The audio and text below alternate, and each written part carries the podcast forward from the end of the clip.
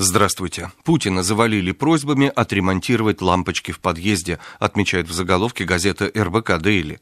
В большей части писем президенту россияне просят решить бытовые вопросы вроде ремонта подъезда, которые должны решаться на местах, рассказал руководитель администрации президента Сергей Иванов на встрече с вице-губернаторами российских регионов по вопросам внутренней политики. По его словам, чиновники на местах не должны быть кабинетными деятелями, надо лично встречаться с жителями. Вещдоки не для продажи. Следователи лишат возможности наживаться на изъятом у подследственных, объявляет в другом заголовке РБК «Дейли». Профессиональные юристы совместно с депутатами Госдумы подготовили законопроект об усовершенствовании процедуры изъятия и уничтожения вещественных доказательств. Сегодня следователи и дознаватели имеют полную свободу в этом отношении и частенько злоупотребляют ею. Роман Терехин, возглавивший новую дискуссионную площадку «Общественная дума», где законопроекту предстоит пройти нулевое чтение, считает, что документ поможет избежать исчезновения улик из уголовных дел, излагает РБК «Дейли». «Получите за ошибку». Такой заголовок находим на первой полосе российской газеты.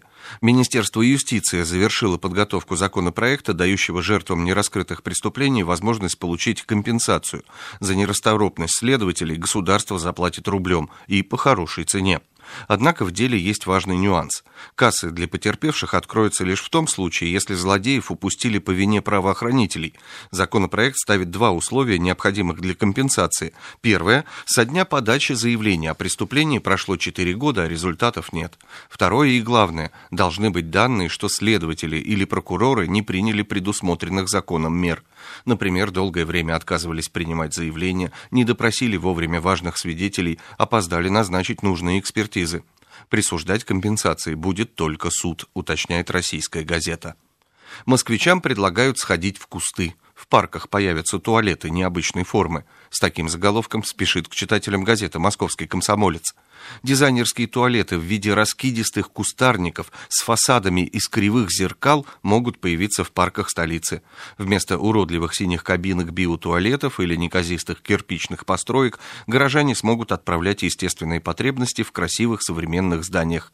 Новые туалеты будут гармонично вписаны в ландшафт парка, а то и вовсе станут практически невидимыми – как стало известно МК, начало глобальному преображению положит Измайловский парк. Для него проектировщики уже подготовили несколько необычных проектов, которые скоро будут воплощены в жизнь. Со свежей прессой вас знакомил Андрей Егоршев.